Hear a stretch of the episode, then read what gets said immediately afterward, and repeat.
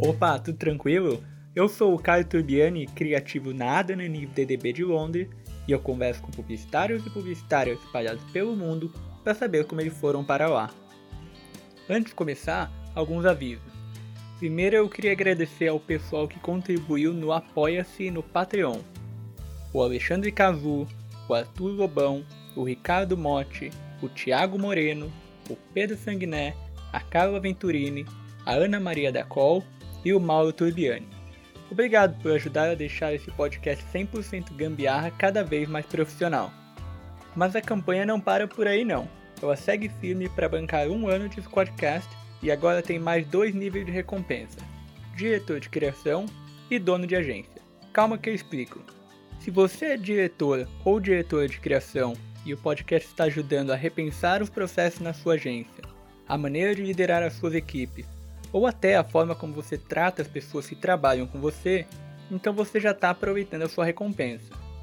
Agora, se o podcast está ajudando você, dono ou dona de agência, a enxergar o que as agências lá de fora têm de bom, e você está até pensando em mudar algumas coisas na sua própria agência, seja para trazer mais diversidade para o ambiente de trabalho, seja para reter talento, ou até para alguma outra coisa que eu não faço a menor ideia do que seja, então você também já está aproveitando a sua recompensa. Se você é parte de uma dessas lideranças, entra lá em apoia-se.se barra como você foi parar aí, junto e sem acento, e me ajuda a continuar te ajudando. Os valores são de 100 e 200 reais, uma ou duas caixas de Guinness. Quem mora fora do Brasil pode ajudar através do Patreon em patreon.com barra como você foi parar aí. Lá o valor é a partir de 5 dólares, ou uma pint de Guinness.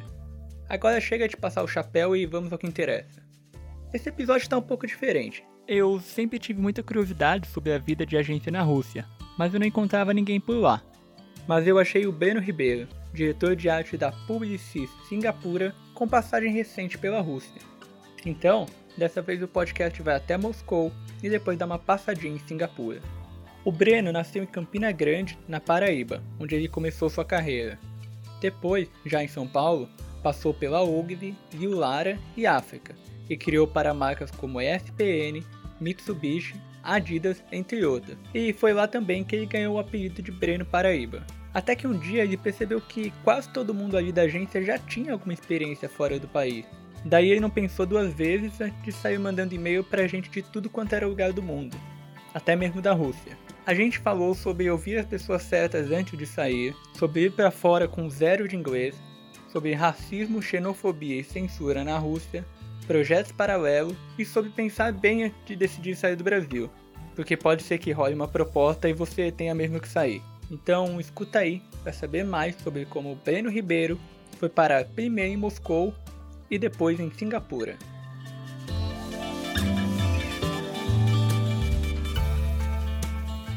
Eu queria que você começasse com nome, onde você tá e como você foi parar aí. Então, meu nome é Breno Ribeiro, mas a galera me, me conhece como Breno Paraíba, porque eu, quando eu trabalhava na OGV já tinha um Breno Ribeiro, que já era mais conhecido no mercado, ele era conhecido. E de nome assim, eu, acho, eu lembro, ficou marcado, assim, foi um, um dia quando eu cheguei na agência, e tem um puta pacote legal, é um, um fone de ouvido irado na minha mesa, assim, que tinha lá, tipo assim, pra o destinatário, né? Breno Ribeiro. Eu disse, caralho, velho, será que foi os DA aqui que me mandaram, que deram presente, né? Aí quando eu vi assim, eu disse, caralho, a vida não é tão boa assim, não, não pode ser para mim isso. Isso aqui deve ser um ano do meu salário, esse fone. Aí depois eu descobri que tinha o outro Breno também era Ribeiro. Aí foi tipo, ah, puta. Mas a galera só me chamava de do Paraíba, o Paraíba, o Paraíba não por, por puxar para baixo, nada assim, mas era, era muito respeitoso e, cara, eu acho irado. Quando me chamam assim, eu, eu, eu curto. É um jeito de levar a terrinha pra lá de algum jeito, assim. Acho maneiro.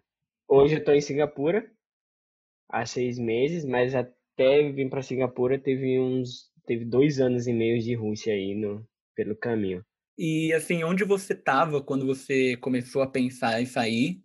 E o que, te levou a sair? Como que você organizou a tua vida? Foi atrás de alguém no LinkedIn, de um recruiter, ou se você fez como muita gente faz, que é ter aquela planilha de Excel com o e-mail, a cidade e faz uma lista assim de prioridades. Como é que foi o teu processo para sair do Brasil? Então, na, na real, o processo de, de sair do Brasil, agora lembrando bem, foi um pouco parecido do processo de sair da Paraíba. O processo para sair da Paraíba para São Paulo já era uma coisa muito absurda, assim. Era, era muito distante na minha cabeça.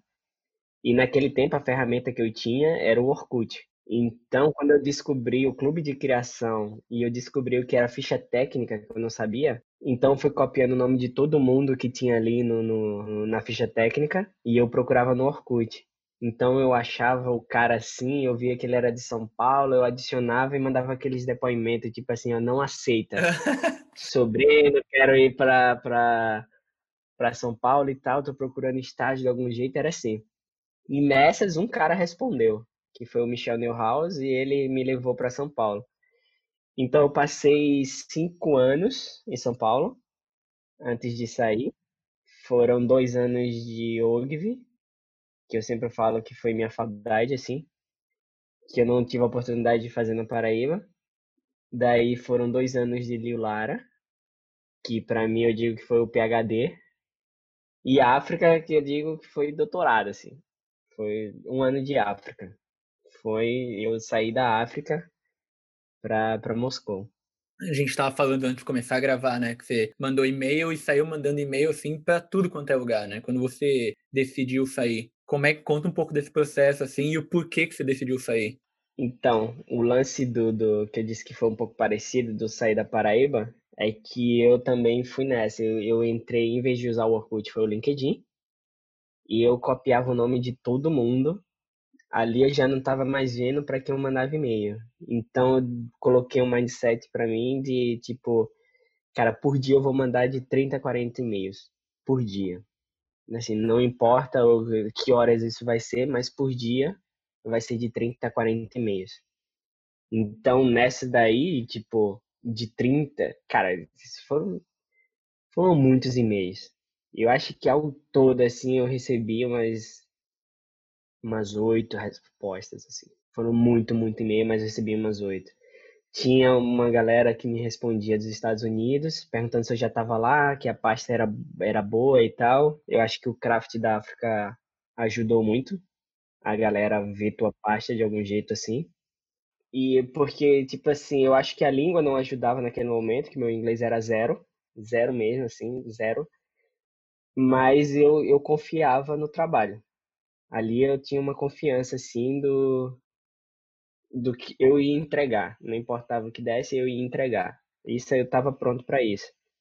É tanto que eu acho que eu, quem está procurando mesmo assim de, de sair, primeiro, se, se tiver, só procure se você realmente tiver afim, porque vai rolar, uma hora isso rola. E segundo é não ter medo. Não ter medo de língua, não ter vergonha, porque eu acho que eles não vão te contratar pela língua, ou eles contratariam nativo, e mais vão te contratar pelo teu trabalho. Esse é o grande diferencial de por que, que eles estão te levando, não é pela língua. Então, esse foi o. Se dependesse de língua, eu não ia, porque eu falava zero. E eu acho que o que me motivou assim a sair foi ser, a, tipo, vamos dizer, a única pessoa da agência ali, quando eu olhava assim em volta, que não falava outra língua, que não nunca tinha saído do país, a experiência de vida assim, de vida fora, de conhecer gente de outro país, outra língua, ter contato com outra cultura. Essa experiência de vida eu não até então não tinha tido. Então era uma coisa que eu estava atrás. Ali a, a fome de experiência de vida foi maior do que de propaganda, assim. Esse foi um, um clique que foi o que me fez mais correr para sair. Você começou a receber resposta, né? Você tinha falado até, mesmo ali no Google Translate, você ia dando um jeito, respondendo, mandando e-mail e, e se virando. Mas todo mundo que sai a gente ouve, né? Ah, eu vou para Estados Unidos, eu vou para Alemanha, eu vou para Inglaterra. quando você falou para os outros que você ia para a Rússia, tipo assim, como é que a tua família reagiu, como é que teus amigos reagiram, como que você reagiu, né, quando você se deu conta que eu vou para a Rússia, né? O, o lance é, eu não estava vendo mais para onde eu estava mandando e-mail. Então eu falei assim, quem responder, eu encaro. Afeganistão, velho, eu vou.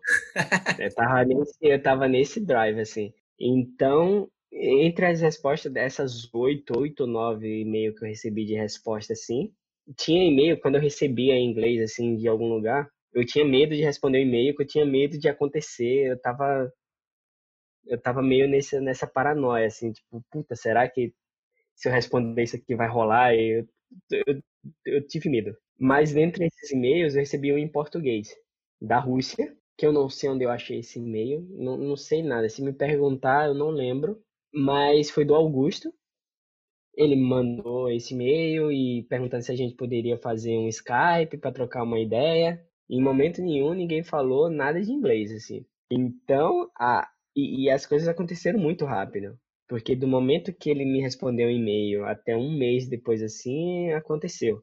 Tipo assim, eu já estava pedindo para sair da África para esperar o meu visto na Paraíba, com a minha família lá, que eu não sabia quando é que eu ia voltar, assim, que ia acontecer. Então, é, esse foi o clique. Foi tipo assim, beleza. Então, agora eu vou ter que ir para Paraíba para passar tempo lá, porque eu não sei quando eu vou vir de novo. Eu não sei o quão longe é isso de avião, não, não sei nada, assim, tá? Foi bem um tiro no, no escuro.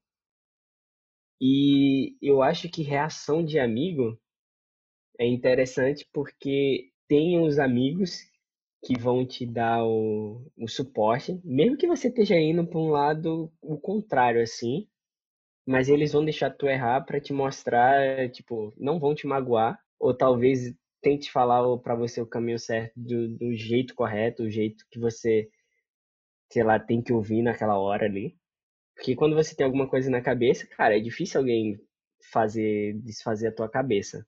Claro. E naquele caso eu já tava com o contrato assinado. Então tinha, eu vi coisa de gente que tinha lavagem cerebral de agência, dizendo que eu joguei minha carreira fora, que a Rússia não é de propaganda, que nada disso não ia ser legal, e eu fiquei mal com isso. É tanto que quando eu fui falar com, com alguns amigos, eles falaram assim, cara, vai ser do caralho. Se não for bom, se não der certo, pelo menos tem a Copa ano que vem. se não aguentar ficar até a Copa, volta, cara. Vai e volta. Você conhece a galera aqui, você, você vai e volta. Não, não vai ser mal, não. No mínimo, você fez uma viagem. É, é verdade. Essa foi o, foi o, o ponto de, de, de start, assim. Daí eu fui pra uhum. Paraíba, depois, fiquei esperando meu visto. E nesse tempo eu passei uns 40 dias na Paraíba, uns 35, 40 dias. E um dia eu recebi a mensagem da RH, que eu conversava com ela usando o Google Translate e tal. Eu recebi a mensagem dela que meu visto estava pronto. Aí foi aí que a ficha bateu forte para mim também. Porque a partir desse momento pra frente, assim, tipo assim, eu vi que a ficha bateu em todo mundo ao meu redor, lá, minha mãe, meus irmãos. E foi quando eu fiquei bem tenso. Assim, comecei a entrar numa bolha tensa de desconforto pra caralho. Tipo assim, eu fiquei anestesiado do que tava em volta. Assim, ir com minha mãe pro aeroporto e se despedindo ali para ir para São Paulo pegar o visto e ir pra Rússia, eu tava anestesiado que eu não tava sentindo nada, assim. Cara, vamos ver o que, que vai acontecer. Acho que foi uma defesa natural do, do, do corpo, da cabeça, para tentar te ajudar a entender o que estava acontecendo. Então eu cheguei em São Paulo, fiquei na casa de amigo e na segunda-feira eu já fui na, na, na, embaixada pegar o visto de manhã, logo cedo, assim, sete da manhã. Peguei o visto. Assim que eu peguei esse visto, eu mandei uma mensagem pro, pro Juliano, amigo meu, e eu falei, Juliano, acabei de pegar o visto, cara. E no meu contrato com os caras, eu não tinha negociado passagem de avião, eu tinha negociado mais tempo de estadia para dar tempo procurar mais uma casa, assim. Então eu falei que eu pagaria minha passagem. Então eu mandei mensagem pro Juliano. Eu acho que até o visto sair era umas 11 da manhã, assim. Então, 11 da manhã eu mandei mensagem para ele ainda da embaixada, falando, Juliano, ó, tô saindo aqui da embaixada, tô com visto. Rolou, mano. Tipo, cara, tô indo mesmo. Uhum. Aí eu lembro que ele fez, tá, vou procurar a passagem aqui e já, já te dou um toque. Aí eu acho que em 10 minutos assim ele me liga falando, ó, o voo é hoje meia-noite. Aí, bicho, me subiu um gelo do dedão do pé, assim, a cabeça, que eu foi, eu acho que o maior momento de desconforto que eu já senti na minha vida. Foi de sair assim da embaixada e por algum momento eu não sabia onde é que eu tava, para onde eu tava indo, o que que eu tava fazendo, nada. Foi um blackout assim, tipo, caraca, velho, tô muito desconfortável. O desconforto é, é realmente a palavra para do que foi aquilo. Foi bizarro, assim, muito forte. É, sabe a sensação que a galera fala de ser pai? Eu acho que a, a sensação de você morar na Rússia é o desconforto. É a mesma sensação, assim, você nunca esquece. Aí eu voltei pra lá, pra, pra casa que eu, que eu tava, né, de amigo. E à noite, eu lembro que à noite o Juliano me levou pra, pra ele fez assim, cara, é último dia, o que que você quer comer? Fala aí. Eu falei, cara, quero comer um hambúrguer. Tinha um hambúrguer que eu gostava lá na Vila Madalena. A gente foi pra esse hambúrguer, eu, ele e a esposa dele. Cara, mas eu eu não consegui comer mais nada, assim. Nem comer, nem beber. Foi de zero, assim. Tipo, eu tremia, tava tremendo, tava suando. Tava muito, muito, muito nervoso. Muito tenso. Eu acho que eu entrei no, no status master, assim, do desconforto.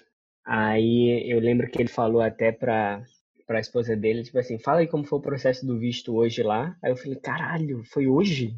Tipo, eu já tava tão fora de si que eu não sabia que tinha sido naquele dia. Que tinha acontecido, que eu tinha pegado o visto naquele dia, e vamos falar assim, que esse, esse, essa janta foi umas sete horas, e eu peguei o visto umas onze, tipo assim, sete horas atrás, assim, eu já não tava lembrando mais que tinha acontecido naquele dia. Aí eu peguei um táxi, botei a malinha ali, cara, no táxi, e fui embora para Guarulhos. Foi a distância, assim, um filme na minha cabeça. Eu acho que era muito um filme, eu comparava muito a ida de, da Paraíba para São Paulo e a ida de São Paulo para fora, assim. Isso estava muito na minha cabeça. E eu, eu lembro que o taxista, ele era muito doido, cara, que eu tava tentando, eu tava trocando uma ideia com ele, tipo, meia-noite, né? Era mó tiozão, assim. Aí ele me falou, pô, você tá indo pra lá, tal, vai estar tá tudo certo, cara, da documentação, porque, pô, não vai tentar clandestino. Uma vez eu tentei ir pra Londres, eu voltei do aeroporto, tá ligado? Os caras me deportaram, você tá com os documentos certos? Eu disse, puta, velho, você não tá ajudando em nada. e ninguém tá me ajudando. Mas acho que, tipo, toda a energia, assim, de desconforto passou muito quando eu cheguei no aeroporto no aeroporto ali foi muito um, um respirei, foi tipo assim, pé, é, eu tava atrás disso, bicho, tá rolando. E eu tava muito com a frase dos brother na cabeça, tipo assim, no mínimo vai ser uma trip. No mínimo vai ser uma trip que eu tô fazendo e vai e é isso. Então eu lembro que lá eu tomei umas três cervejas assim no aeroporto. Relaxei realmente geral. Levando em conta ainda que eu tenho medo de avião. então, tipo, peguei um voo de São Paulo para o Rio, tranquilo, tudo em português, uma maravilha. E depois eu peguei outro do Rio para Casablanca. Esse voo do Rio para Casablanca, aquele avião gigante, cara, que, porra, cadeira no meio, de um lado, do outro. Nunca tinha entrado no, no negócio desse. Tipo assim, aí eu fui ficando um pouquinho mais desconfortável, assim. Mas eu acho que era mais desconforto de, de língua, de alguém vir falar comigo e eu não entender o que essa pessoa quer. Eu tinha medo disso. Então, metade ali da tripulação era brasileira e metade era marroquina.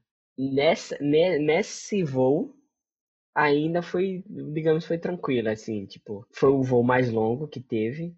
Foi, eu acho que foi o voo também é, bizarro, assim, foi muito longo. Nunca tinha pegado um voo tão longo assim. E o meu medo, o meu desconforto era alguém vir falar comigo. Então, algumas vezes eu evitava ir no banheiro para ninguém me perguntar ou se tem fila, para ninguém puxar a conversa. Eu tinha muito medo de falar. Mas foi mais tranquilo. Mais o voo do Marrocos, de Casablanca para Moscou, aí, bicho, é onde o, o filho chora e a mãe não vê. E não vê mesmo, nem escuta, nada, nem nada que ajuda. Porque era você por você e, tipo, língua zero, assim. Tipo assim, eu, eu preferi não comer pra não pedir coisa errada, tipo, de não ir no banheiro pra. Matutão, assim, não contato zero com, sabe, bicho do mato. Foi bem isso. Então, esse processo me deixou tão nervoso, porque eu lembro quando eu cheguei em Moscou, segui na galera, eu não sabia nada de, de imigração, como funcionava isso e tal. Fui seguindo a galera, eu passei na imigração, peguei minha malinha, aí eu liguei o celular e tinha uns 40% assim de, de, de carga. Carreguei em momento nenhum, tipo, tava bem desligado. Tipo, esqueceu, é, assim. tipo, não, não, não, não sabia que precisava carregar o celular, tá ligado? Aí eu saí, o Augusto estava me esperando lá fora já, que era o, o brasileiro que tinha na agência, na, na Havais. Então, ele me pegou no aeroporto já, tava muito frio, e eu ainda, tipo, cara, tentando olhar pro povo, tentando ver onde é que eu tava, tentando e a única coisa que ele me fez foi tipo assim, cara, troca. Se você trouxe algum dinheiro aí, não troca, mas troca 10, 10 dólares ali. Porque se você quiser alguma coisa, sei lá, troca só 10 dólares. Aí eu troquei só 10 dólares. Ele me falou que me mostrava onde trocaria na cidade. E aí, nesse caminho, a gente pegou o táxi, a gente parou na, no Airbnb, que eles tinham arranjado para mim. Então ali já tinha uma menina da agência, a Nastia, no Airbnb, esperando. E ela toda receptiva, trocando uma ideia. E eu disse, vixe, bicho, não vai rolar. não tô entendendo, não, não tô entendendo nada. E um prédio, que esses prédios de União Soviética, assim, tipo, mais antigão, prédio bem antigo mesmo, elevador que faz barulho, tipo, e isso era uma coisa, tipo assim, ba bacana, mas bem russo, assim. Então a gente saiu, eu falei, cara, eu, eu quero ir daqui pra agência de metrô para saber o caminho para ir amanhã. Então foi nós três de metrô, tranquilo, a gente pegou o metrô, entrou, tipo assim, foi pra agência, eu fiz a conexão no metrô, tipo assim, eu vi o caminho certinho. Chegando na agência, cara, tinha uma galera que eles iam dar bem-vindo e, e, puta, tentar falar contigo. O que eu tava evitando no avião era só o que aconteceu comigo no, no primeiro dia na agência. A RH vindo falar comigo, tipo, e eu não conseguia falar nada, e, e ela ficou meio pensando, acho que eu dei um tilt na cabeça dela. Ela, e como é que ele falava comigo então? Tipo. cara, língua zero, assim. Eu encorajo muito, cara, não ter vergonha aí mesmo. Se quer, vai. E, mas a galera entendeu isso. Eu não tava ali pela língua, eu tava ali pelo trampo. E eu tenho muita confiança de trampo que eu ia entregar o que me desse. Lógico. Isso tava.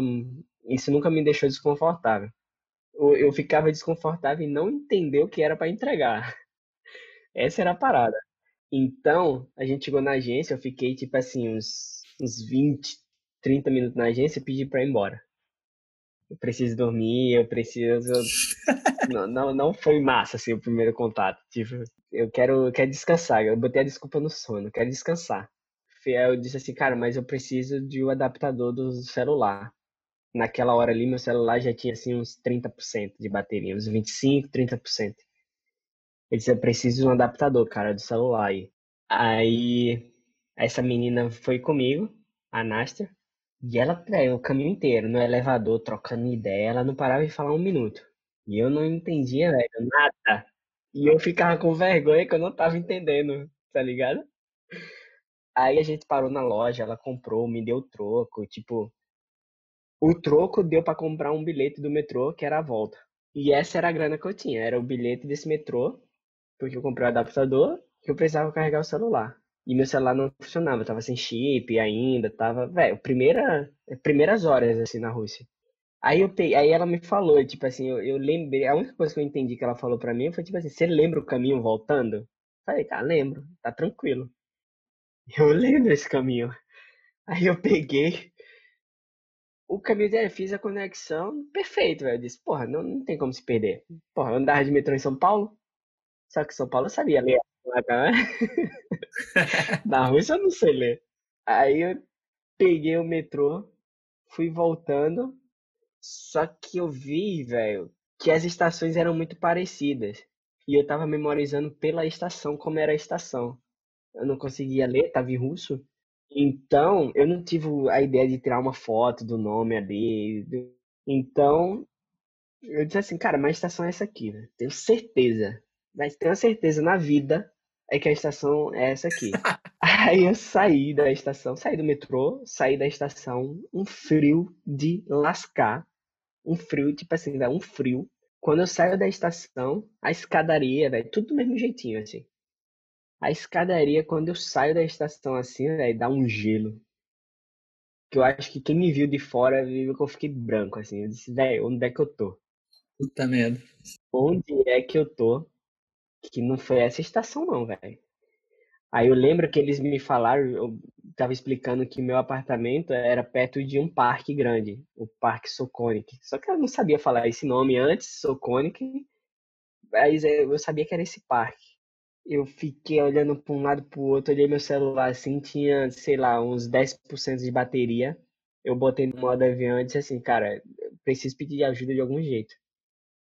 De algum jeito aqui. Então, é, bateu um desespero assim de uma mistura de cansaço com não saber o que fazer. Eu lembro que eu sentei no meio fio assim, fiquei tipo pensando, cara, o que que, que eu faço aqui agora? Para piorar, a bateria do celular acaba mais rápido no frio. Acaba bem mais rápido no frio. Aí eu olhei assim eu vi um Burger King. Eu disse, puta, velho, Burger King vai ter. Vai ter Wi-Fi. Então eu corri no Burger King. Eu tentei conectar, não tava conectando. E a bateria tava assim, uns 3%, 4% já. Aí eu falei, puta, velho, e agora? Meu Deus. Aí eu botei no modo avião, botei o celular no bolso, saí do Burger King pra ninguém vir perguntar o que eu queria. Eu, não, eu tinha muito medo de falar com a galera. Vergonha mesmo. Daí eu vi um Subway pequenininho. Aí eu falei assim, cara, nesse Subway, se eu for passar vergonha, a vergonha aqui vai ser menor. Então deixa eu vir nesse Subway. Então, como eu já tinha traduzido, baixado o tradutor do português para o russo, então eu escrevi rapidão ali, ó, meu primeiro sou brasileiro, meu primeiro dia aqui, me perdi, tô sem grana e tô sem carregador. Queria que você me carregasse meu celular e me desse Wi-Fi. Quando eu cheguei a minha vez no caixa, eu mostrei essa mensagem de celular para ela, pelo tradutor. Ela pegou meu celular, botou para carregar, fez um sinal para sentar, eu fiquei umas meia hora, 40 minutos ali. Daí ela me deu o celular de volta com Wi-Fi. Aí eu compartilhei a localização com, com o Augusto. Eu falei, Carol, eu tô aqui. Não sei onde é que eu tô, tô aqui, ó vem me buscar. Aí o que foi que aconteceu? A menina Nástia, ela era responsável na agência por essa a organização de quem chega e tal, para você se sentir mais em casa e tal. Aí o Augusto, por certo, falou com ela. E ela me mandou uma mensagem. Primeiro ela ligou, eu recusei, eu não ia entender, né? Se ela falasse. Aí ela mandou uma mensagem, de ver assim, ó, você tá do lado da minha casa. Eu vou mandar o meu irmão te buscar. Aí eu falei, é, você tá no Subway, né? Eu falei, é. A única coisa que eu falei foi é. Então, eu tava, fiquei sentado nesse Subway, traduzi a menina do Subway veio perguntar o que que tava acontecendo. Eu falei, ó, tô esperando um amigo meu vir. Coloquei ali pra ela. Ela entendeu, ela, ok. Daí o cara chegou, chegou um cara lá. Aí o cara viu que eu tava sentado, tipo, Breno, disse sim. Sim mesmo, tipo, em português, tá ligado? O susto, assim, tipo, uhum. sim. Daí esse cara me levou onde eu tava, me mostrou onde trocava dinheiro, trocando uma ideia comigo e eu não conseguia falar nada. Vergonha, assim. Então, velho, cheguei em casa, fechei a porta, assim, tipo, em casa, depois desse dia, assim. E foi tipo. Não sei se foi desespero, mas eu acho que foi um clique assim, cara, eu quero ficar o máximo de tempo possível em casa agora. Eu não quero sair, eu não quero me perder, eu não quero falar com ninguém. Eu quero ficar aqui, cara. Eu quero ficar sozinho. Eu... Voltou o desconforto, saca? Deixa eu ficar aqui. Esse seu máximo de tempo até você ir trabalhar na agência foi quanto? Assim, você teve um tempo para se adaptar, tentar conhecer a cidade ou já te colocaram para trabalhar no dia seguinte?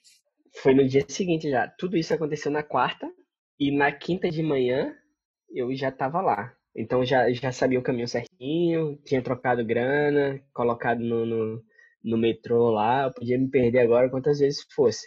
Eu tinha para testar pelo menos de estação em estação para saber qual que estação era. Mas eu, eu comecei na quinta já na agência. Foi rápido assim. E o que me ajudou muito na agência foi porque a língua zero, né, tanto inglês quanto russo, foi um colombiano uhum. que tinha lá, o Álvaro. E o Álvaro, ele me deu um, um, conselho muito bom, assim, que foi tipo assim, cara, não, você não tá aqui para falar, não precisa você falar. Você precisa fazer só o que você fazia lá. Cara, é muito diferente do que você faz, é, é muito nítida a diferença eu fui olhar a tua página, a diferença é muito nítida. E eu quero que tu comece a fazer o que eu quero aprender. Uhum. Como é que se faz, como é que se procura referência, como é que se começa um layout, como é que se... Eu quero aprender. Então, tipo assim, esse cara, ele ficou muito meu amigo. Uhum. O Álvaro, ele fez até hoje, assim. Porque ele era a única, era o meu contato com muita gente, era ele. Tentava ali um portunhol, ele me entendia, eu entendia ele, e a gente se virava. E na quinta-feira, Cara, isso também ficou muito marcado, assim, para mim, de começo. Foi uma reunião que teve, acho que uma hora, assim, 50 minutos, uma hora de reunião. Aquela reunião te apresentando e o povo tentando falar mais, o que que eles são. Entendi zero o que tava se passando. Zero, zero, zero. Nossa. E eu sa... dessa reunião eu saí pro banheiro. E aquela história de chorar em banheiro é piada, não é.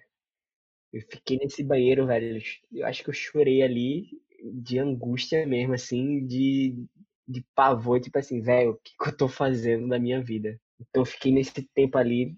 Esse clique no banheiro foi um.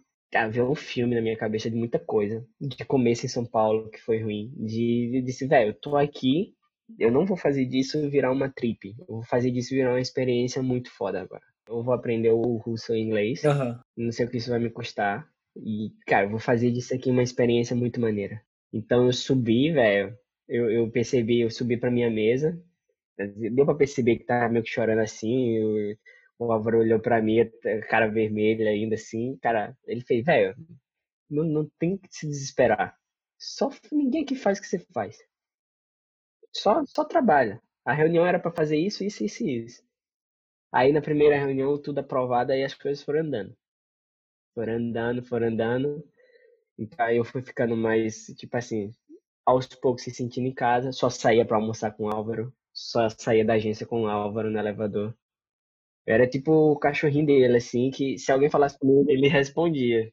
E eu só confirmava. Sei lá que porra ele tava falando, mas eu só confirmava. Como é que foi a tua adaptação em relação ao trabalho, assim, a rotina de agência em Moscou? Porque, uh, não sei, eu nunca ouvi falar como é que é o mercado lá, eu não sei quais agências estão lá. Não sei se tem muito brasileiro lá. Não sei se a pauta é puxada como em São Paulo, ou se é mais tranquilo. Como é que foi essa parte de adaptação dentro da agência? Cara, até agora, onde eu pisei, nenhum lugar foi puxado como no São Paulo. Nenhum lugar, assim. Eu acho que se você sobrevive em São Paulo, você sobrevive em qualquer lugar.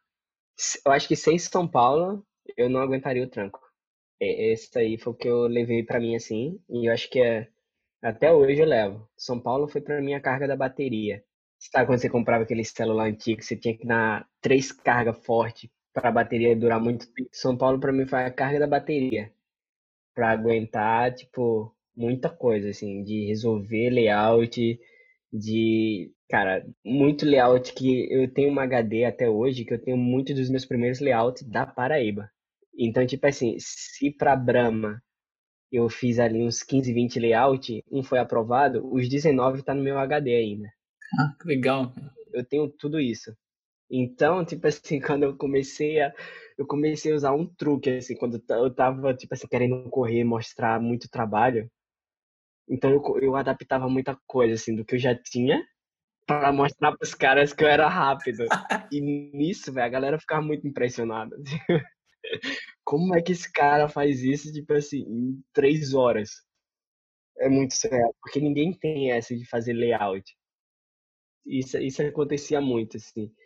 Mas eu acho que a, não tem lugar puxado como São Paulo. Não tem de. E você sentiu alguma pressão por você ser brasileiro, assim, porque geralmente chegam brasileiros na agência e o pessoal já, já sabe que tem uma fama boa, que a direção de arte é boa, e acaba botando uma pressão do tipo, ah, esse é o cara que vai resolver os problemas de, de craft da agência, ele vai deixar tudo bonito, sabe? Rolou essa pressão com você lá na Rússia? Acho que pressão não, porque ninguém fazia. Ninguém fazia. O Álvaro, ele era diretor de arte, mas o Álvaro também, ele era, ele era muito fraco nisso, e ele sabia que ele era fraco. Então, tipo assim, quando ele falou que ele queria aprender, ele sentou do meu lado e ver como era que procurava referência, como era que fazia. Eu acho que para Ravaz, a Ravaz foi muito importante por ser minha primeira agência, sim, fora, mas importante para saber como lidar, como assim, primeiro passo, aprender a andar fora do Brasil, eu aprendi a andar na Ravaz. Assim, eu aprendi, eu estava engateando, aprendi a andar na Ravaz. Mas por outro lado, eu também eu vi que eu fui muito importante para Ravaz, mesmo sem falar, mesmo com a comunicação ruim, mas o nível de apresentação, de, de craft, essas coisas na agência mudou porque não tinha isso. Não é nem porque eu sou bom, é porque não tinha. Uhum. Porque o cara mediano que chega assim, ele vai fazer uma coisa que não tinha. Então isso já puxa muito para cima. Então eles perceberam como é importante também você mostrar uma ideia bonita. Antes era mostrar mais a ideia, tentar vender a ideia com, com moodboard, mas depois eles viram que era mostrar uma ideia com logo, com mockup. Isso foi uma coisa que, que nego ficou muito, tipo assim, digamos, impressionado como era apresentar uma campanha com essas coisas, assim. Isso foi uma... Eu levei isso para Ravaz, que era uma agência menor na Rússia. Na, eu passei por... A minha segunda agência lá foi a BBDO. Eu passei no... Eu passei seis meses na Ravaz, cinco meses na Ravaz.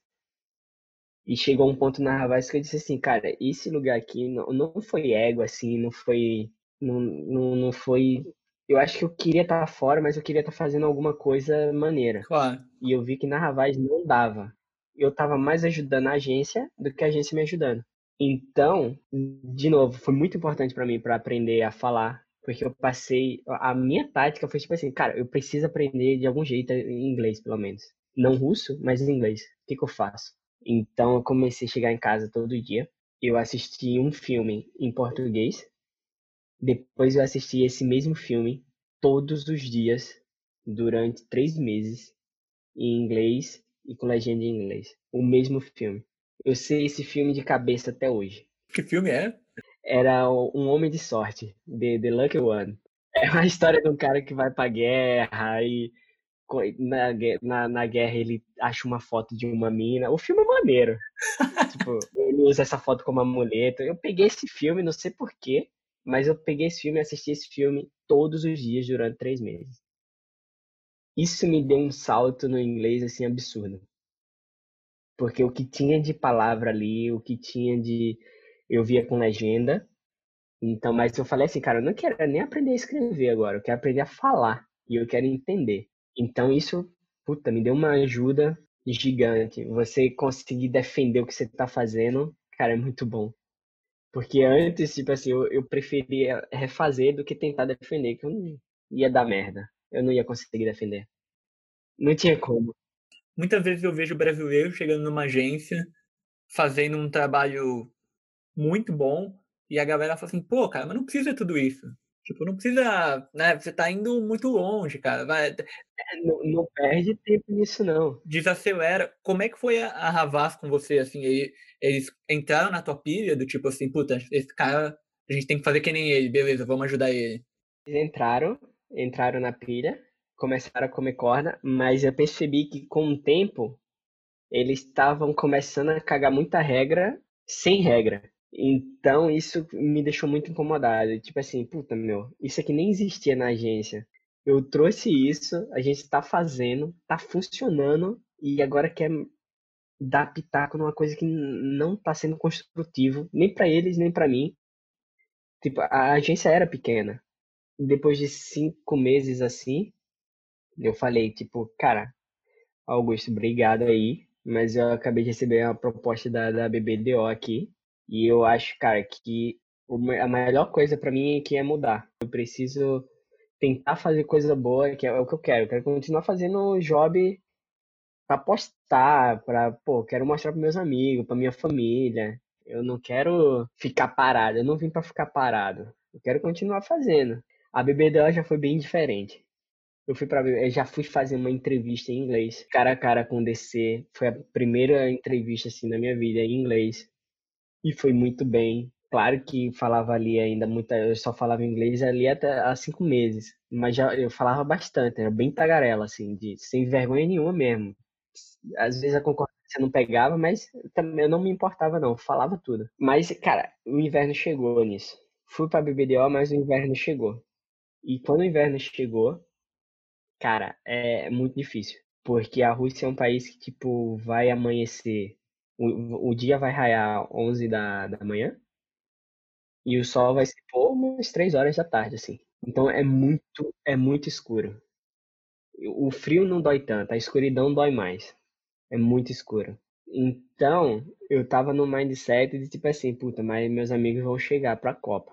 Meus amigos vão chegar pra Copa e, e vai ter canes. Quero ver como que funciona o Yang aqui. Vou focar no Yang de todo jeito. Então, se ler uns artigos, eu, eu, precisava de uma motivação sem ser a agência, que fazesse valer mais a pena o rolê ali. Porque a agência já estava na agência, eu ia entregar meu job, mas eu, eu precisava de alguma coisa, como eu, eu não tinha amigo. Cara, era, é muito difícil. O russo, ele precisa. Ele não vai falar mal de tu, mas se ele for falar mal de tu, ele vai falar na tua frente. E para ele começar a gostar de tu, é tipo assim, não tem fuxico. Tá ligado? Na Rússia não tem fuxico. É na cara. Não tem fuxico. É. Então, tipo assim, ninguém vai falar mal de tu pelas costas. Não vai mesmo. Se for falar, eles vão falar na tua cara. A gente tem uma impressão mal do russo, porque o russo é um cara maneiro. Ele é um cara da hora. Ele não é falso, mas leva um tempo para ele confiar em tu. E quando ele confia em tu, cara, você vai ser amigo dele. Quando o russo te chamar para dar um rolê, e você já tá num nível com ele muito bom, assim, de, de confiança. Mas isso demora, não foi rápido, assim e principalmente no começo na Rússia, sem falar nada, foi muito difícil fazer amigo. É, geralmente eu pergunto para as pessoas né, sobre relacionamento dentro da agência, mas que nem você falou, super difícil se comunicar, né, enquanto você estava na Havas. Tinha o Álvaro, o Álvaro foi o cara, assim. Isso te fez focar muito no trabalho. Porque você só tinha trabalho para fazer na agência, né? Você não tinha uma zoeira, um, trocar uma ideia. A minha zoeira era ir para casa e beber em casa que eu tinha vergonha de beber em bar pra não falar, então era ficar em casa. Minha zoeira era ficar em casa. No Skype, e ligar pra minha família, e ligar pros meus amigos. Era isso, eu tinha medo. Era pegar um metrô. Essa era a minha zoeira. De ir no parque sozinho. Tipo, era uma aventura ir no mercado, comprar alguma coisa, e nego vir meter um russo para cima de tu e tu tentar desenrolar de algum jeito. Essa era a minha zoeira. Eu levei isso como uma zoeira, assim o, o que eu peguei assim da Rússia de, de motivação foi o Yang. Eu vi que o Yang ia ser ainda em 2017, que foi o ano que eu cheguei lá. E então eu cheguei para um, um maluco assim do lado, um redator, falei assim, cara, você quer fazer isso aqui comigo? Você quer fazer esse, esse Yang comigo aqui? Cara, pô, faço. Você quer fazer? Eu disse, porra, faço, fácil. Isso foi tipo assim, eu disse, cara, eu quero ganhar isso aqui, nem que seja aqui, pra eu ir pra Cannes e ver os meus amigos eu botei na minha cabeça, eu preciso ganhar isso. Então, eu acho que foi um time assim muito doido, porque quando eu falei isso para ele, o briefing já, já foi tipo assim, três dias depois. Foi muita coincidência, velho. Foi muita coincidência. Então ele me levou para uma sala. Aí ele fez assim, ó. Eu vou pegar. Eu preciso estar tá na outra sala ali, que o redator ficava na outra sala, o diretor de arte ficava em outra, e eles dava. Era o mesmo briefing, mas de jeitos diferentes. Era meio doido assim, cara. Eu não sei nem direito se era isso, mas o que eu entendi era isso. Era o mesmo briefing, mas passava de jeitos diferentes. Aí, como eu não ia entender um caralho do que essa galera tava me falando, eu peguei meu celular e comecei a gravar ele falando. Gravando, gravando, e depois todo mundo se levantou e foi pegando um papel. Aí eu peguei o mesmo papel, olhei assim, tipo assim, cara, isso aqui deve ser o briefing. Aí eu peguei esse papel aqui, saí da sala, Aí eu dei pro, pro, pro maluco lá, ele ouviu a gravação, ele falou, ah, isso aqui é o brief, a gente tem que fazer um logo para uma ONG daqui que cuida de criança com câncer. Essa ONG é muito conhecida, é um ator que fez essa ONG porque a esposa dele morreu e quando a esposa dele morreu de câncer, ele decidiu cuidar das crianças que têm câncer na Rússia, então é, é bem importante esse... Acho que seria, vamos dizer assim, um, um teleton no Brasil, um Criança Esperança. Uhum. Foi uma parada dessa, assim. Então eu fiz um logo. O logo era tipo, sabe aqueles brinquedos que é tipo um quebra-cabeça para criança tirar a pecinha, do tipo um quebra-cabeça assim. Então eu fiz tipo assim um cérebro, que era tipo um não um labirinto, mas você tinha que era com uma linha só. O shape era uma linha, sem do começo ao final era só uma linha desenhando o cérebro. Uhum. E no meio tinha, tinha uma pecinha que era o câncer que você podia remover. A criança removia. Era um logo que era um brinquedo. Cara, e quando eu fiz isso, eu mandei pros caras em São Paulo. Os caras deram dica. Então, tipo, falei assim, cara, mas esse logo aí é bom, velho. Puta, virou brinquedo, isso aí é maneiro. Daí a gente mandou esse logo. A gente ganhou ouro na Rússia com isso, no, no festival que seria o CCSP no Brasil. E indo lá no palcozinho, eu disse, caramba, aí eu comecei a ver, tipo assim, cara, isso aqui tá sendo muito doido. Tá sendo muito da hora. Puta, onde eu tô, velho? Se você conhecer ninguém aqui, já tô no palquinho aqui. Se, se não tem foto, iam dizer que é mentira, tá ligado? Aí, tipo assim, vamos pra Cannes. Isso aí foi tipo assim, eu disse, caralho, já valeu a pena. Daqui pra frente, se eu quiser desistir da Rússia, já valeu a pena o rolê. Porra, tô indo pra Cannes e as, eu conheci uma redatora na, na, na BBDO que deu muito match, assim, a Yulia, que ela me ajudava muito fora da agência também, tipo, muito gente boa. E eu, eu acho que a gente conversando, ela, ela tipo assim, pra Rússia, ela era muito já diferenciada, assim. E a gente conversando de, de... Ela sempre me perguntava uma coisa que era doida. Ela fez, porra, você tá no Brasil, por que, que você veio pra Rússia? Eu disse, cara, não foi, por, não foi por trampo, foi mais por experiência. E quer saber, eu acho que você deveria fazer o mesmo, cara. Você deveria ter que sair daqui, você deveria ter que. Você tem pasta pra ir, vai pra Dubai, vai pra outro, país, faz, faz alguma coisa, sai daqui. E eu botei tanto isso na cabeça dela que ela realmente pediu demissão da agência para tentar sair da agência. Aí ela fez, como é que você fez? Eu fiz, cara, ó, eu fiquei mandando 30 e-mails por dia. Era de 30 a 40 e-mails para todo, faz isso. E ela, velho, ela fez. Mas a, a BBDO foi onde eu vi assim que se dá para fazer já trampo mais legal. Se já tem cliente, é, a agência é grande. A BBDO é tipo a dona da Rússia, assim, porque tem cinco BBDOs lá. É Caramba. É como se tivesse assim BBDO White, BBDO Black, BBDO sei lá o que mais, para pegar todos os clientes do mesmo segmento, mas dizendo que agências diferentes que atende. Claro. É, eles dominam a Rússia, a BBDO domina a Rússia. É gigante, assim. É, é a oportunidade para fazer um trampo, tipo assim, para a Rússia inteira. Global é bem difícil de fazer isso na Rússia, porque o que chega lá, o mercado russo é muito diferente. Então, a campanha global que chega na Rússia, para você adaptar já é um trampo muito grande. Porque muita coisa é proibida. Tipo o quê, assim? Cara, eu lembro que. Eu acho, eu, eu acho que foi alguma coisa de, de, de Mini Cooper que chegou para adaptar. Os caras não, não gostaram. Tipo assim, o cara que tá no, no, no layout não parece russo. Uhum. Então tem que ser um cara que pareça um russo.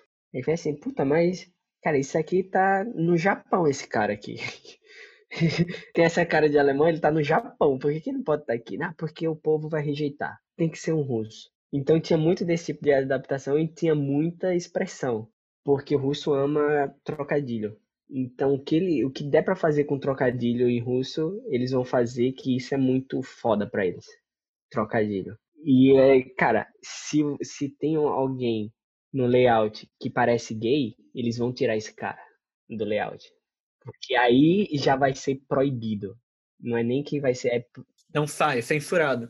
É, eu digo que o Brasil não é homofóbico, cara. O Brasil é um país violento, de gente ignorante. A Rússia é homofóbica. Eu vi isso assim bem de perto. Então se adaptava para não ter um vestígio de nada dessa. Eu lembro que eu fiz um layout uma vez com Emicida, pra Bacardi. Os caras mandaram tirar o Emicida porque era negro. Tipo assim, oh, por que você botou um cara preto no layout? O cliente não gosta disso, não. Caramba. Bota um rap branco, não tem rap branco lá, não? Não. Quer dizer, agora não. tem, né? Mas é difícil. A Rússia, ele tem muito ainda esses... O que vem da, da, daquele tempo soviético mesmo, do ser muito quadrado e muita coisa. Isso é você vê muito até hoje, assim. Mas é um país, cara, extraordinário.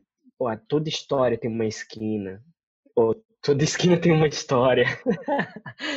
é um país foda. É um país, tipo assim, foi muito importante para mim. É engraçado que eu falo, eu aprendi inglês na Rússia. Quando eu fiquei dois anos e meio na Rússia, eu ganhei o Young, fui para Cannes, competi lá, ganhei também bronze lá. Foi a primeira medalha em design da Rússia, da história. Foi essa. Isso foi, tipo, já valeu muito o rolê. Casei na Rússia. Tipo, eu acho que foi muito mais do que eu esperava. Tipo assim, aquela lavagem cerebral dos conselhos da galera de São Paulo, de tipo assim, pô, você tá jogando carreira fora. Muita gente que falou que era novo, que tinha pasta boa, melhor que a minha, hoje não tem mais idade para a experiência do Young, por exemplo. Eu acho que, cara, você não você tem que seguir muito o que, que você quer. Saber quem ouvir, não é muita gente que as pessoas elas têm medo de fazer alguma coisa e elas não querem que você faça porque ela tem medo de fazer isso. Você não pode ter medo, você tem que saber quem você ouvir e, cara, você tem que fazer. Que rola. Rala que rola. Né, é muita gente que tem medo de sair e quando vê alguém saindo, quer puxar para baixo, porque vai que esse cara dá certo. E eu não tenho coragem de fazer o que esse cara tá fazendo. É. Então vamos deixar todo mundo aqui quietinho, né? Não importa o país, cara. Eu acho que todo país vai te dar uma história. Muita escolha que você fez na sua vida, muita escolha. Você pode prestar atenção, alguma escolha que você fez levou tua vida para um assim, completamente para um lado completamente diferente. Se eu não tomo a decisão de sair para a Rússia, jamais eu teria casado, eu acho. Tipo, jamais teria tido uma experiência de vida absurda. Jamais teria ido para final de Copa do Mundo, ganhado Yang, tipo, aprendido outra língua, aprendido outro alfabeto. Tipo, e eu acho que nesse ponto, experiência de, de vida te ajuda muito em propaganda, com o teu trabalho. Eu acho que foi é, é muito bom, cara. É, é muito fora da curva, assim, o, de, de experiência, o, o que tu viveu em São Paulo e o que tu vai viver fora, onde tu é o estranho, que todo mundo, onde você é o assunto, tá ligado? O assunto que você é o estranho, você não tá em casa, você vai tomar carteirada que você não é russo, eu conheço o mercado. Essas coisas te, te dá uma casca que nada mais vai te dar. Eu encorajo muito a quem quiser sair, sair. Isso é, é o jogo. Uma coisa que eu ia te perguntar, e eu tenho muita curiosidade, assim, você foi de um cara que não sabia inglês para quando você chegou na BBDO já, que você falou, pô, já fiz minha entrevista em inglês, e quando você entrou na BBDO, você teve um dupla para criar? Foi a Yulia. Foi criar inglês, tipo, e, e, tentar entender um mercado tão diferente, com tanta restrição, assim? Você acha que chegou uma hora que você entendeu? E você pegou o jeito da Rússia? Cara, eu acho. Eu acho que chegou uma. Ela me ajudava muito. Tipo, ela fez assim, ó, isso aqui não, não adianta nem a gente levar, porque isso aqui é proibido aqui. E a gente tentar, tipo assim, é uma ideia com o Spotify. O Spotify é proibido lá. Caralho. O que não libera dados para o governo na Rússia é proibido. O LinkedIn na Rússia é proibido. Então, tipo assim, tinha muita coisa que eu não sabia tinha muita mídia diferente e ela foi me mostrando, tipo assim, o caminho. E, cara, eu falava muita coisa errada, mas com o tempo ela, ela pegou muito o jeito que eu falava, eu peguei muito o jeito que ela falava, que era demorava é muito você entender um cara falar inglês, um nativo, é uma música, é tranquilo. O russo falando é o russo falando, entendeu? É, é, não é fácil não. Só que eu aprendi a ouvir ela falar e ela aprendeu a me ouvir a falar. Tipo, a gente conseguia trocar ideia facilmente sobre qualquer coisa. É tanto que na reunião, muitas vezes na reunião eu estava explicando uma ideia, a galera não me entendia até certo ponto, mas ela entendia e ela seguia o raciocínio. Eu acho que ela, ela ajudou muito, assim. Então, eu, em momento nenhum, fiquei desconfortável. Quando, eu, quando a galera não entendia o que eu falava em reunião, assim, isso não me atingia em nada, assim. Era, era bem tranquilo. É, é interessante porque às vezes eu tô criando com a minha dupla aqui e a gente tem dois pontos de vista sobre a mesma coisa totalmente diferentes. É. Os dois estão certos, mas a gente não se entende. É. Porque, tipo, o, o histórico dos dois é muito diferente.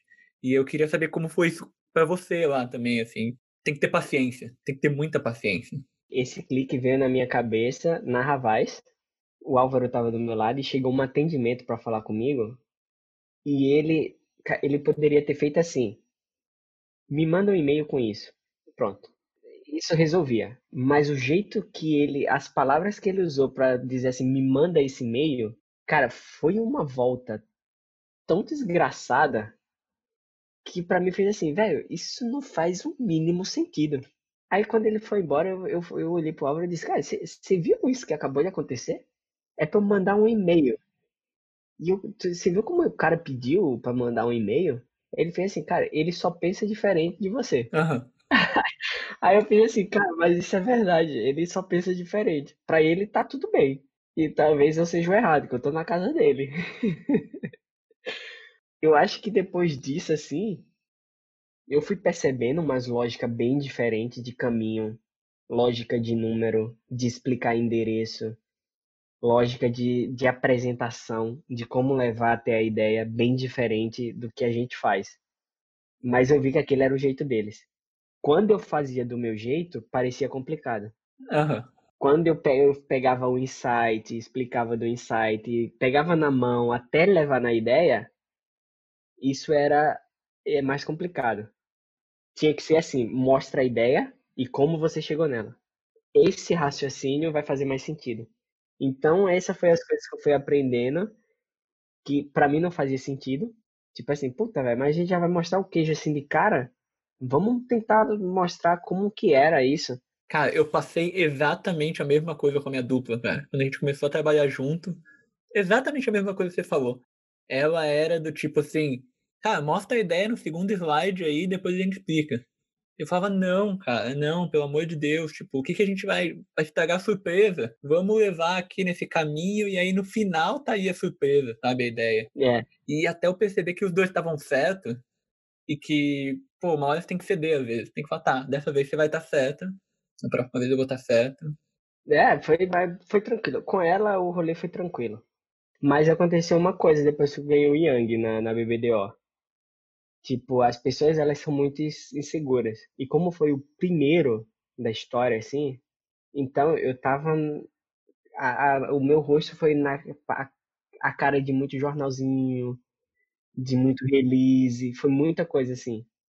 E o DC, ele se sentiu de algum jeito ameaçado com isso. Aí ele me demitiu. Caramba, velho. Isso foi a primeira Do demissão. nada. Foi, foi bem doido isso. Tipo, tinha job, tinha tudo, assim.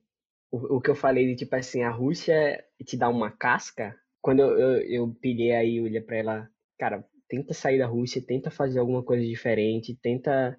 Vai ser bom pra tu. Então, e ela realmente foi. Ela disse, "Pá, vou pedir demissão. Eu não quero, eu realmente vou tentar fazer alguma coisa diferente, porque, cara, assim, pra mim foi uma. Me deu coragem, assim. Eu, pô, fico feliz com isso. Depois que ela foi saindo, aí dois meses depois, assim, os caras me chamaram. Aí o cara fez assim, então, vai ser difícil te manter no time, porque você não tá no mesmo nível da galera, você não tá acompanhando. Aí eu falei, como assim, velho? Não, não, não, não seguindo. Eu não tô conseguindo te seguir. Você tá falando que eu não tô entregando o job, é isso? Cara, você podia me falar que a comunicação comigo é, é pode ser difícil, eu ia te entender, eu não ia falar nada. Você podia falar que a Yulia saiu e não tem outra redatora que fala inglês pra duplar comigo. Você podia falar qualquer coisa, mas que eu não tô entregando. Tipo assim, as apresentações hoje que eu faço, a agência segue de, de modelo de layout, de, de, de como fazer muita coisa. Tipo, alguma coisa está errada. Então, tipo assim, eu vi o ciúme, eu, eu senti uma xenofobia brasileira ali. É, isso que eu ia te perguntar, cara, se tinha xenofobia, assim. Não com quem trabalhava contigo, mas com quem era de cima que se sentiu ameaçado. Isso, isso aconteceu. Mas isso também aconteceu na hora que eu já tava, eu já tinha conhecido, é, eu, eu tava namorando, que que é, vinha ser minha esposa. Então foi, o processo foi bem mais tranquilo, assim, de aí o inglês também já tava bom, Então, quando eu fui, eu saí de lá, da BBDO, fiquei um mês sem. Eu só tinha que correr para conseguir outro trampo lá, porque, como eu não era casado, nada assim, eu tinha 90 dias na Rússia para conseguir outro emprego, ou eu tinha que sair do país. Mas com um mês assim, o Luiz Rizzi, que estava no Google, brasileiro, ele foi para Gray e eu conheci ele e foi doido porque ele fez assim, cara, se vir pra cá, eu tô montando uma equipe, porra, vai ser do cara, eu vou precisar de um diretor de arte aqui. E eu conheci uma mina, eu conheci uma mina que vou botar ela pra duplar contigo, e era a Yulia, a menina que eu tava trampando na BBDO. Era ela, cara. Eu disse, pô, mas eu conheço ela. É, então a gente foi pra Grey, assim, a gente trampou na Grey de novo. E ela fez assim, pô, eu tava querendo sair, mas pô, eu conheci ele, que tinha essa experiência, esse background absurdo, que o Luiz é muito bom, tava no Google. E eu dei a chance de aprender mais aqui. Pô, se contigo eu tinha aprendido mais coisas assim, com ele, imagina com ele. Eu disse, cara, esse cara é um monstro. Você vai aprender muito, mas muito mesmo. Como eu também vou. Mas era difícil. A gente tentou fazer algumas coisas, fez canes, mas é muito difícil de sair. O mercado da Rússia é muito quadrado. É possível fazer coisa, mas vai te dar, sendo bem real assim, vai te dar mais experiência de vida do que pasta, vamos falar assim. E você já comentou, né, da, do, do problema da homofobia lá. Eu queria saber se dentro das agências tem uma diversidade, tem representatividade, e se essa é uma questão que o mercado da Rússia discute, assim. Ou se acha que tá anos-luz deles começarem a discutir. Eu vim saber que eu trabalhava com um cara na agência que era gay quando eu tava saindo da agência da Grey, assim. Porque nem eles falam que não é um assunto. Talvez ele possa perder o emprego se falar que é, sacou? Caralho. Então, tipo, é, é bem, tipo assim, é um país homofóbico. E, e, representatividade de cor, então, menos ainda. Assim. É um país predominantemente branco, né? É, cara, eu acho que é dois assuntos assim que nem, nem tem muita, muita discussão, não. Acho que não é nenhum assunto, assim. Uhum. É difícil se ver negro. Tipo assim, um negro na Rússia, ele. Cara, ele sofre muito, assim. Eu acho que ele não é. Ele não consegue emprego, sei lá. É, é bem difícil. Outra coisa que eu ia te perguntar sobre a Rússia e sobre Moscou, assim, você falou bastante da vida dentro da agência, assim. Como é que era a tua qualidade de vida lá? Você trabalhava até tarde ou se trabalhava de final de semana? Mas assim, quando você saía do trabalho, é, Moscou é uma cidade é uma das cidades mais caras do mundo. O que, que tem lá que, que pode levar um brasileiro a querer trabalhar lá? Moscou é muito do caralho. É uma cidade muito, tipo assim, é muito absurdo que o leque de opções de coisas que você tem para fazer é muito bom. Poderia ser uma cidade muito melhor se não tivesse esses problemas de preconceito com gay, de poderia ser um país, eu acho que muito mais forte assim. Muito mais foda, mas é absurdamente bom. Qualidade de vida, cara. Comparando com São Paulo, para você ter uma qualidade de vida em São Paulo, você tem que ter muita grana. Muita. E mesmo assim, se você está trabalhando ali, você, você se fode muito na agência. Em Moscou, eu percebi que você não precisa ser rico para você ter qualidade de vida. Você consegue ir no mesmo restaurante que o cara milionário vai, você tem acesso a coisa, as coisas. Tipo assim, você tem acesso a, ao que a gente não tem acesso no Brasil. A educação, a coisas mais tecnológicas, a, cara, a outras línguas a cidade, é, você tem, conhece gente de todo canto do mundo. Tipo, se você vai na Praça Vermelha, você vê tudo quanto é gente no Verrusso. Então, cara, eu conheci muito brasileiro. Tipo assim, de rolê, de sair da agência para dar rolê. Se eu passasse na Praça Vermelha, sempre conhecia brasileiro. Sempre conhecia uma galera de fora, assim, perguntando para onde ir, o, o que fazer naquele dia. Tipo assim, e, e tem muita opção. Moscou é, é bem foda. Só que é frio. Porque às vezes você não precisa ficar até tarde na agência, mas às vezes você tem preguiça de sair da agência. Tem preguiça mesmo. Muito frio lá fora. É muito frio. A, a neve tá no joelho. Aí você diz, pô, dá pra ficar aqui. não preciso ir pra casa agora. É muito frio. É, tem índice de, de suicídio durante o inverno, assim, que é absurdo. Bate ali menos 35, menos 30 fácil. Nossa, agora você tá em Singapura, né? Faz seis meses mais ou menos você tá aí, quatro de pandemia. É. Uh, eu queria saber se o que, que você conseguiu perceber de diferença entre, entre ter trabalhado tanto tempo em Moscou e agora em Singapura, uh, além da temperatura. É, é exatamente o oposto. Aqui é, é Paraíba o clima. Mas, cara, eu acho que acho que flui mais, assim. Tipo, tem, tem, tem mais, tem uma ordem, tem uma lógica que é mais, que a gente já é mais acostumado aqui. Até a lógica do deck aqui é mais a que a gente usa. Então, tipo, a adaptação aqui, por mais que tenha mais brasileiro na agência e também o inglês já não tenho medo mesmo de falar nada, tipo assim, consigo entender tudo. Só não consigo entender chinês falando, que aí, velho, é foda. Mas, cara, de adaptação assim, não, não, não teve bicho não. Foi bem mais tranquilo. E eu já também não tava mais sozinho, tava com minha esposa. Então, em, em dois, assim, é muito. As coisas fluem muito mais fácil tu tem um porquê de, de, de chegar em casa, de sair para ver a cidade junto, de. Cara, é, é mais fácil. Sozinho é mais difícil. Tipo assim, você não procura um apartamento fodão porque você tá cagando, você quer sobreviver. Aqui já teve esse cuidado de achar um apartamento pra gente realmente se sentir em casa e foi porque eu fui pra Rússia solteiro, saí da Rússia casada e aqui a, o começo foi casado. A diferença da Rússia para o começo para cá, o gap é, é muito grande do que eu aprendi, da experiência que eu peguei lá, de não ter vergonha de falar com ninguém, tipo, não, nada te trava mais, assim. De tudo que passou pela Rússia, todas as pancadas, então, tipo assim, é. flui mais as coisas. A mudança de um país pro outro é mais tranquilo do que do Brasil, do que o choque do Brasil para algum país. Eu queria saber se, caso amanhã você recebesse uma proposta para voltar para o Brasil, o que, que você gostaria de levar das agências de Moscou ou até da agência aí de Singapura para uma agência no Brasil?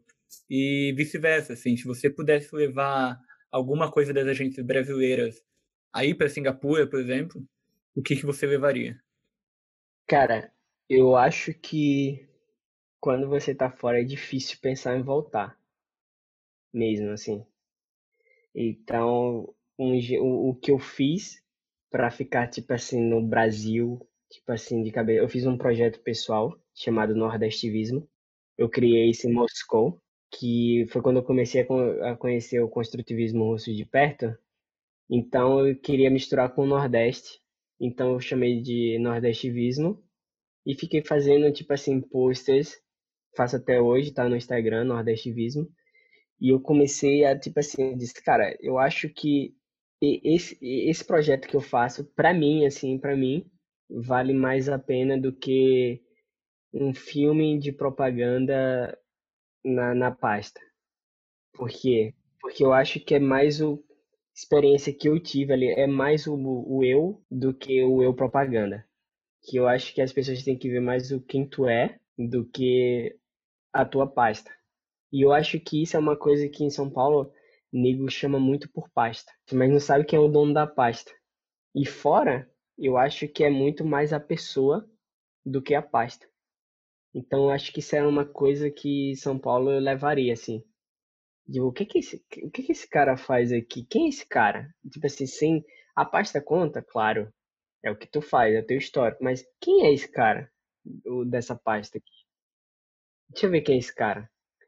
Eu acho que isso é uma coisa que, que ao meu ver, possa ter agência hoje que, que veja isso, deve ter profissional que veja isso hoje, mas quando eu tava lá eu não vi isso. Era mais a pasta e menos a pessoa. Prêmio, né? Essas coisas, é, conta muito e acabam esquecendo do, do, do que, que aquela pessoa faz fora da agência, né? É, e, e isso conta bastante aqui fora. Tipo, eu já vi gente conseguindo emprego com projeto e sem pasta. Talvez isso. Ah, eu vi história aqui que o Way, o Hugo e o Diego, eles já levaram gente pra agência por projeto. mais do que por pasta. Eu acho que essa mentalidade é o que falta mais em, nas agências de São Paulo. Sem panela, sem nada, mas, tipo assim, a pessoa. Que, cara, esse, esse cara aqui tem um valor. Eu acho que esse cara aqui, sem olhar pastas, pasta conta, mas mais a pessoa, era uma coisa que, puta, o mercado ia ficar muito mais da hora. E de São Paulo, eu acho que craft. Um DA, tipo, se você pega um, puta, um, um Michel Neuhaus, um Juliano, um Kazu, se você pega esse, esses DA assim, se bota aqui na agência para ser chefe, eu acho que a roda mudava muita coisa. Uhum. Porque ia ser tudo. Tem cliente aqui que tem potencial de ser uma Havaianas, mas às vezes o chefe ele tem medo ou não, não, não tem a, a malícia que a gente tem na agência de vender a coisa também porque é muito bonita, craftada, que ajuda a vender ideia. Isso é uma coisa que eu sinto falta aqui ainda. Cara bom de mão, sendo chefe, eu acho que é a coisa que eu mais sinto falta na gringa como um todo, que foi em Moscou e o que é hoje em Singapura, assim.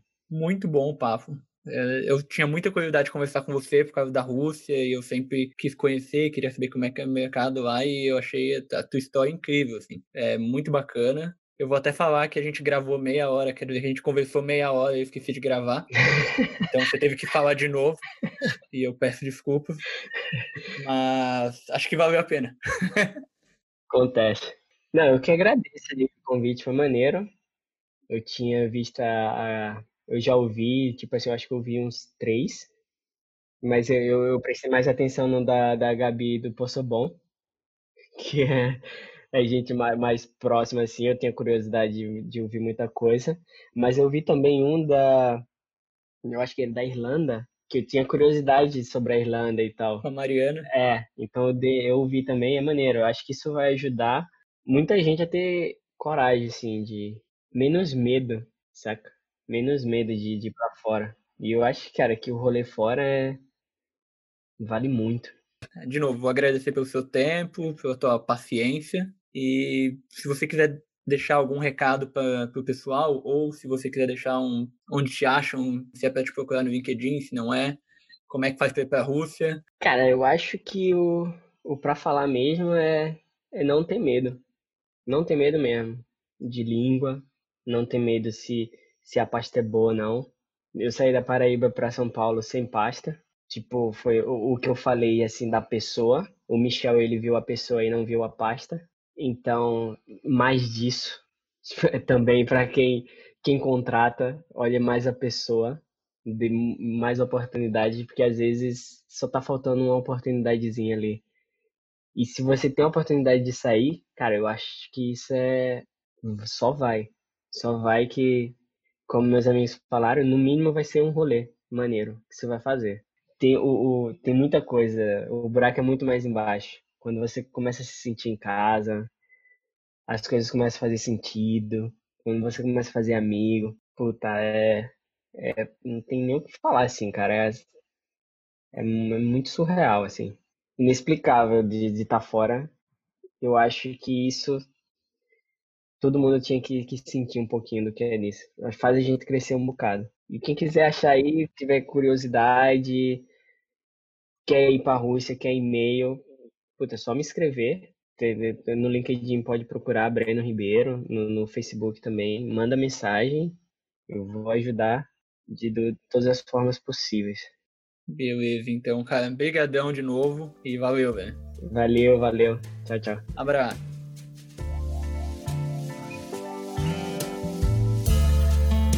Bom, por hoje era isso, né? Eu realmente espero que vocês tenham gostado tanto desse episódio quanto eu. E eu queria muito agradecer ao Breno pela paciência com esse âncora, que com meia hora de papo descobriu que tinha esquecido de apertar para gravar. E aí eu fiz ele repetir tudo de novo, né? Brigadão, Breno. E é aquela coisa, se você tá gostando, me manda uma mensagem no Twitter ou no Instagram no arroba tudo junto. E se você tiver sugestões de convidados ou convidadas ou de como melhorar o podcast, pode mandar por lá também. E lembre-se de seguir no Spotify ou no seu agregador preferido para ficar por dentro dos novos episódios. Eles atrasam, mas eles vêm. Valeu!